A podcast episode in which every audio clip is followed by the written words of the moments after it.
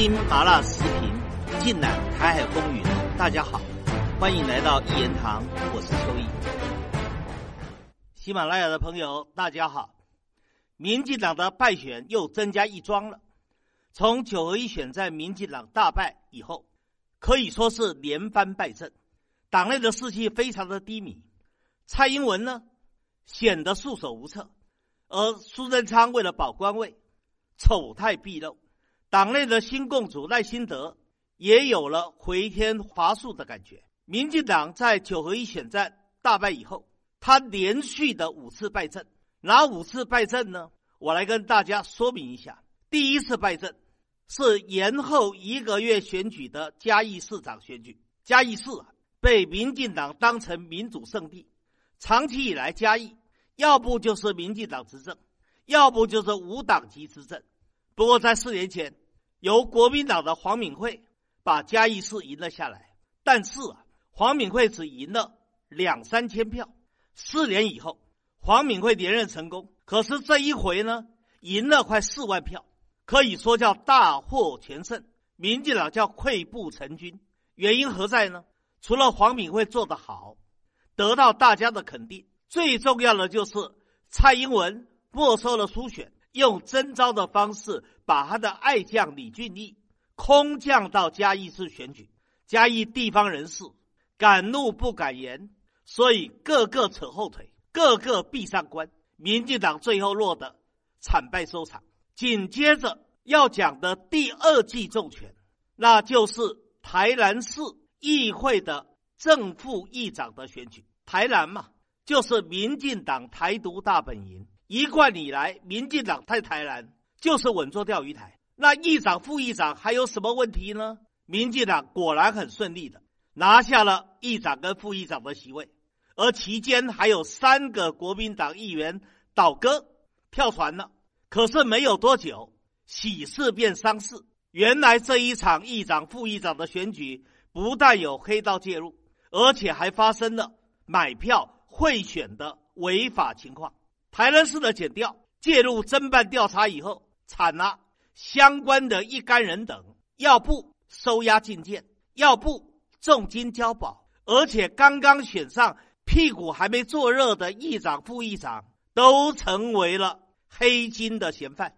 这个给台湾人民的印象太糟糕了。你连在台南市这个民进党大本营，你都还要买票，还要靠黑道介入。那民进党的黑金真到了病入膏肓的程度了。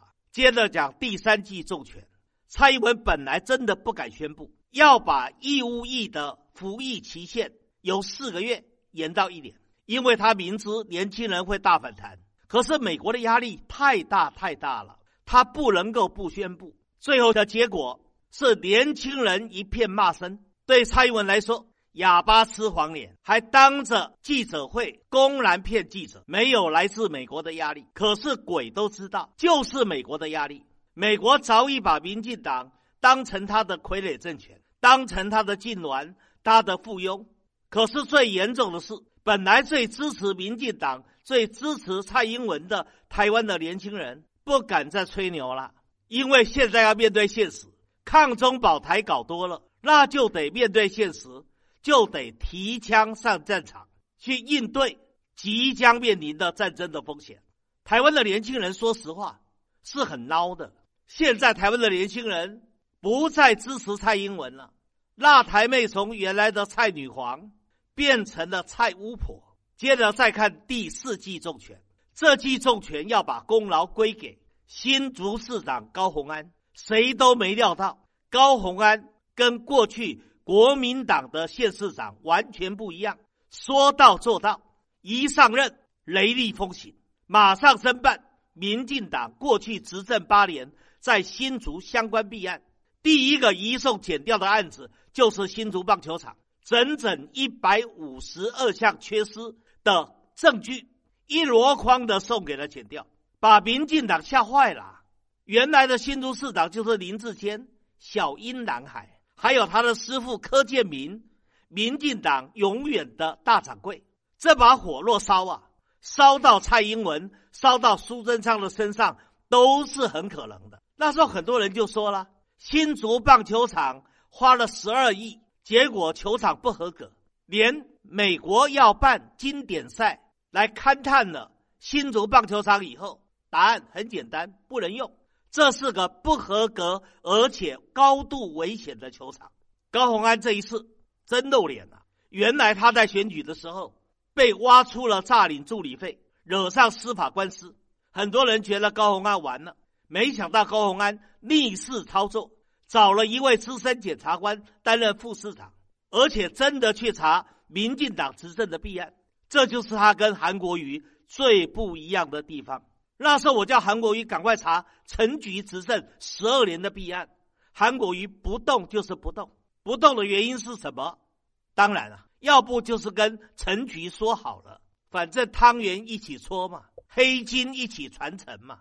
有钱大家一起赚嘛，所以韩国瑜没有查，没有查的结果，那就是大选惨败，高雄市长被罢免，回到云林的乡下养老去。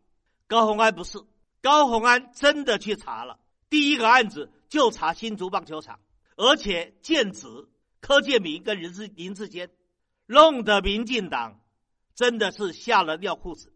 我在谈第五季重拳，第五季重拳刚刚才发生。蒋万安不是本来是立委吗？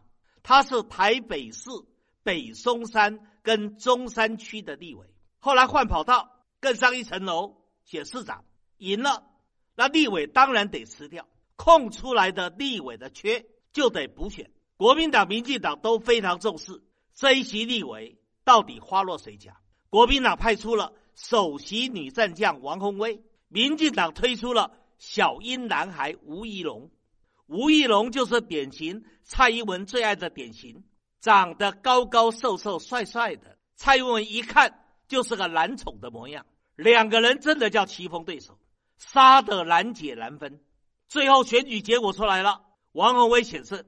说实话，我这里得称赞吴亦龙一下了。这个区呀，他绝对是蓝大于绿，所以过去蒋万安在这个地方，只要被国民党提名。百分之一百当选，很多人还开玩笑，国民党牵条狗在这个区选立委都会赢民进党。可是这一次吴怡龙竟然只输了五千多票啊，这是历史上选票差距最小的一次，所以吴怡龙输得漂亮。当然，王宏威也赢得漂亮。王宏威占据了这个立委的位置以后，如果能够好好的去抓民进党的相关的弊案。跟我当年一样，把陈水扁、谢长廷一干民进党的大员贪污的罪证都挖出来，让他们到监狱中去纳凉，那王宏威的功劳就大了。这连续五记重拳，我看把民进党是打懵了。民进党到现在为止声势节节滑落，很明显还没到谷底，不知道什么时候有翻身的可能。蔡英文大概心里雪亮了，即使有美国力挺，蔡英文。也应该回天乏术了。而至于赖清德，每天愁眉苦脸，跟党员做报告，到处报告，到了每个地方，民进党党员都炮声隆隆。其实剑指的就是蔡英文嘛。蔡英文这执政五六年以来，真的搞得天怒人怨，弄出一堆小英男孩。这小英男孩逢出来选举，每出必输，而民进党里面一些有能力的人，反而被打压。所以，看赖清德现在真的落入了困境之中啊。不过，国民党也别太太高兴。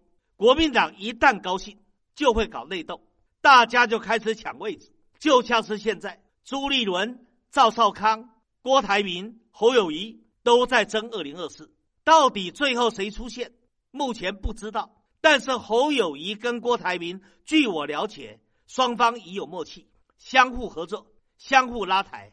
反正这是合作的一组，而至于朱立伦跟赵少康，我认为是撬墙角的一组。我也挺担心，四年前马英九为了要抵制韩国瑜，硬是拱郭台铭出来搅局。四年后的今天，马英九也一样讨厌侯友谊，马英九会不会又把四年前的老把戏再耍一次呢？这是我事前要提出来做警告的。不过不管怎么样，目前的优势。是在国民党这边，而且侯友谊、郭台铭这一组胜出的可能性很高。如果最后能够打败赖清德，把执政拿回来，然后重回九二共识，回到一个中国的正轨，两岸之间开启和平统一的政治协商，我认为是值得大家来期待的。今天谈到这个地方，更精彩的内容，下一集里继续的说。